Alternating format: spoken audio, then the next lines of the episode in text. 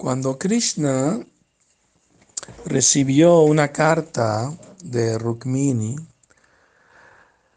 ya que ella había escuchado acerca de su belleza y sus cualidades maravillosas y sus pasatiempos divinos, solo por escuchar de él de parte del gran sabio Narada Muni se sintió muy atraída ¿no? hacia Krishna. Y el brahmana eh, que ella envió por donde Krishna, porque su hermano uh, Rukmi había hecho el arreglo de, de casarla con Shishupala, un enemigo de Krishna. Pero ella tenía su corazón puesto en Krishna.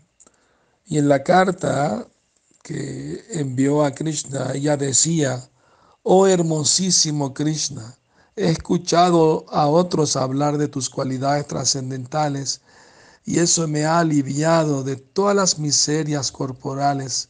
Si alguien ve tu belleza trascendental, sus ojos han alcanzado todo lo que de beneficioso hay en la vida. Oh infalible, achuta, después de oír hablar de tus cualidades, he perdido la vergüenza y me siento atraída por ti. Entonces, es una hermosa carta donde eh, Rukmini expresa su, su, amor por Krishna. Saben que ella es una expansión de Chandravali, que es la prima de Radharani. Chandravali es una expansión de Krishna. Y Rukmini es una expansión de la Gopi Chandravali. Entonces, eh, cuando Krishna escuchó la carta, eh, ella le sugirió a Krishna que la raptara y se la llevara para casarse con ella, ya que ella no quería casarse con, con Shishupala, sino con Krishna. Entonces, eh, Krishna fue a Vidarbha, la ciudad de Rukmini, eh, y la esperó que estaba saliendo de un templo y ahí estaban varios chatrias que venían a ver la ceremonia del matrimonio que supuestamente iba a suceder al día siguiente. Pero Krishna llegó un día antes, tenía la ciudad rodeada por sus ejércitos para cualquier eventualidad. Y cuando Rukmini salió del templo, Krishna pasó con su carroza, ella se subió al carruaje y se fueron corriendo.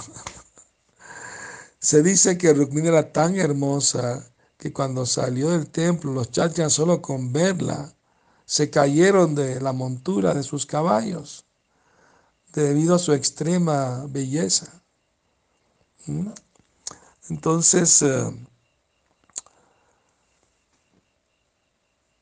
Krishna se fue con ella, los, los los persiguieron, Krishna luchó, los derrotó a todos ese tipo de matrimonio a través de raptos se llama, eh, tiene un nombre en sánscrito que es Rakshasa Vivaha, matrimonio por rapto. y a veces los chatrias solían hacer este tipo de matrimonio, ¿no?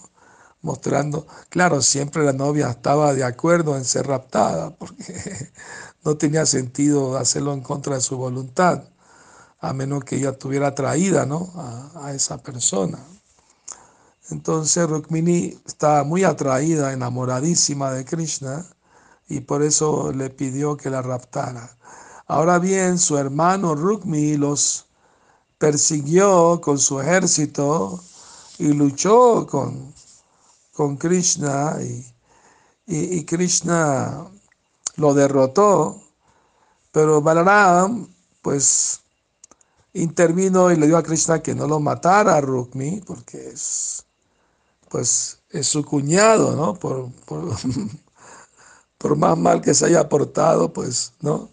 Y en el día de la, de, la boda de Rukmini no sería auspicioso que mataran a su hermano. Entonces Krishna aceptó, solamente le quitó la mitad del bigote y la mitad del pelo, lo dejó tipo ponqueto. Ese fue un tipo de castigo que le hizo por estar en contra de Krishna. Ahora bien, Después Krishna se casó con gran pompa con Rukmini y hubo un gran festival Y el padre de ella vino, estaba muy feliz porque él quería que su hija se casara con Krishna, pero no quería contradecir a su hijo mayor Rukmi.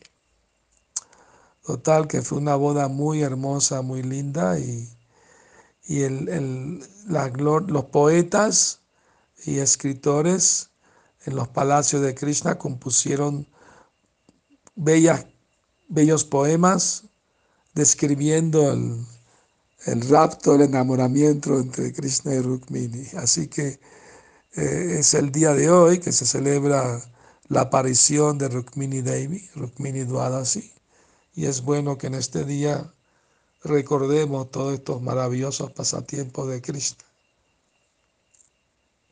Krishna tenía 16.108 esposas y Rukmini era la principal reina de todas ellas, ¿no? Y, pero Krishna estaba simultáneamente en los 16.108 palacios con cada una de las reinas. Cada una pensaba que Krishna solamente estaba con ella, que estaba pegado a ella más que las demás. Ese es el poder maravilloso de Krishna, que prueba que Él es la suprema personalidad de Dios. Que tengan bonita noche pensando y soñando con Krishna.